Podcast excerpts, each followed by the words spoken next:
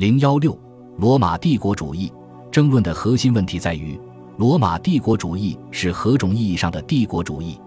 曾有一种观点认为，罗马虽是强国，却并非侵略成性。公元前三世纪时，除了跟孤悬海外的希腊殖民地马西利亚有着悠久的同盟关系外，罗马与希腊世界少有联系，对东部亦无兴趣。在汉尼拔战争期间，罗马与北希腊的埃托利亚人缔约，但在分配联合行动中虏获的战利品时，罗马仅要求得到可带走之物，土地、房屋皆留给了埃托利亚人。而且，罗马对出兵东部并不热心，只在当地结交了很少的几个正式盟友。在兼并领土方面，罗马也步履缓慢。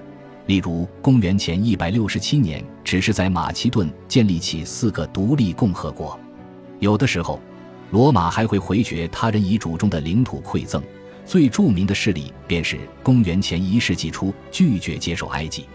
公元前九十六年，西兰尼加被留给罗马，罗马则拖延了二十年时间才勉强完成接收。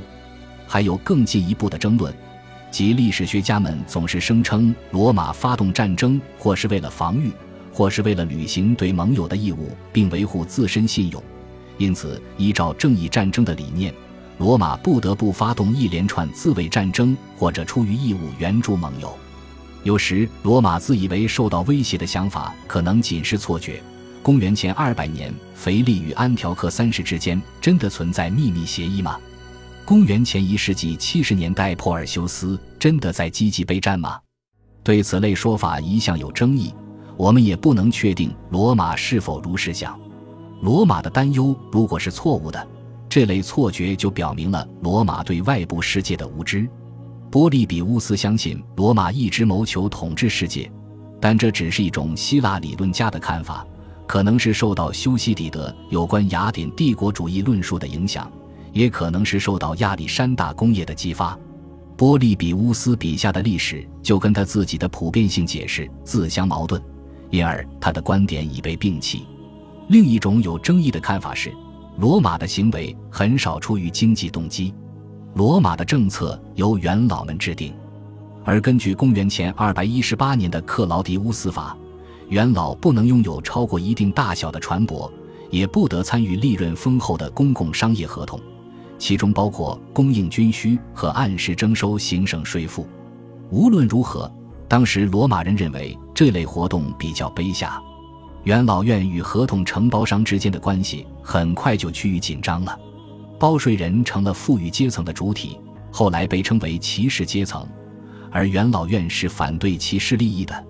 比如，公元前一百六十七年后，元老院下令关闭马其顿一些矿场。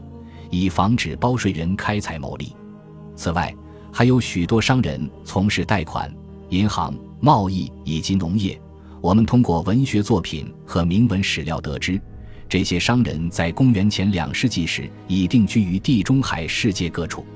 在同盟战争以前，他们中多数人的身份为意大利同盟者，而并非罗马公民。罗马对他们亦稍有关照。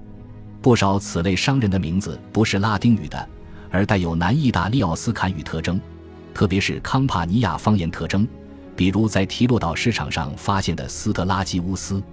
尽管这类商业活动的规模往往被低估，还是有人争辩说其目的主要是供给罗马军队与罗马定居者，并非要从当地居民那里获利。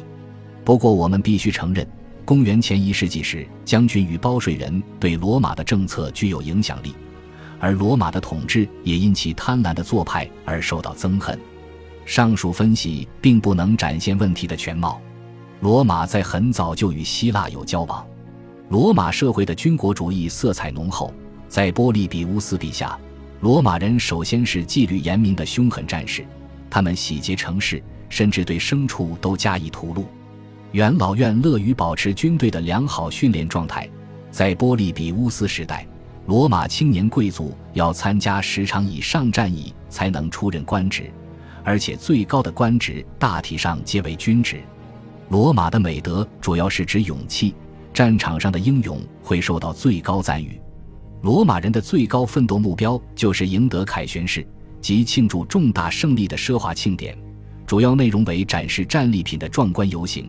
胜利者在这一天几乎与神比肩。公元前两世纪时，凯旋式的举行较为频繁，其过程也相当规范。重要性稍逊于凯旋式的是，以获胜统帅之名进行的向诸神感恩仪式。该仪式由元老院法令所规定。早在公元前一世纪元老院丧失控制权以前，将军们为了赢得凯旋式而挑起战争的势力，无疑已经存在了。即便是并不好战的西塞罗，在担任西里西亚总督时，也收到信函，要求他尽量作战以获得凯旋式。而西塞罗本人亦心怀惭愧，急于谋求凯旋式。因此，不可否认，将军们一般也急于打赢战争，然后率部还乡享受荣耀。寡头政治下的统治成员自不乏表现的机会，而祖先的业绩又会给贵族子孙们带来巨大压力。促使他们效法先人，如此这般，战争必然持续不断。像西比阿这样常年掌控统帅大权的人会招来怨恨。如果一场战争前景看好，则统帅的提名也会引起一番争夺。罗马贵族对于对哪里开战可能有争议，但无一例外都希望开战。罗马人这一传统因来自希腊的影响而更趋强固。西比阿大概已经以亚历山大自比，庞培对亚历山大的拙劣模仿已是众所周知。他留着亚历山大式发型，让宋词作者夸大自己征服东部时的年少。据说凯撒年轻时也哀叹亚历山大在如此年纪时已征服了世界，自己却还一事无成。不过，个人的荣耀同时也是国家的光荣。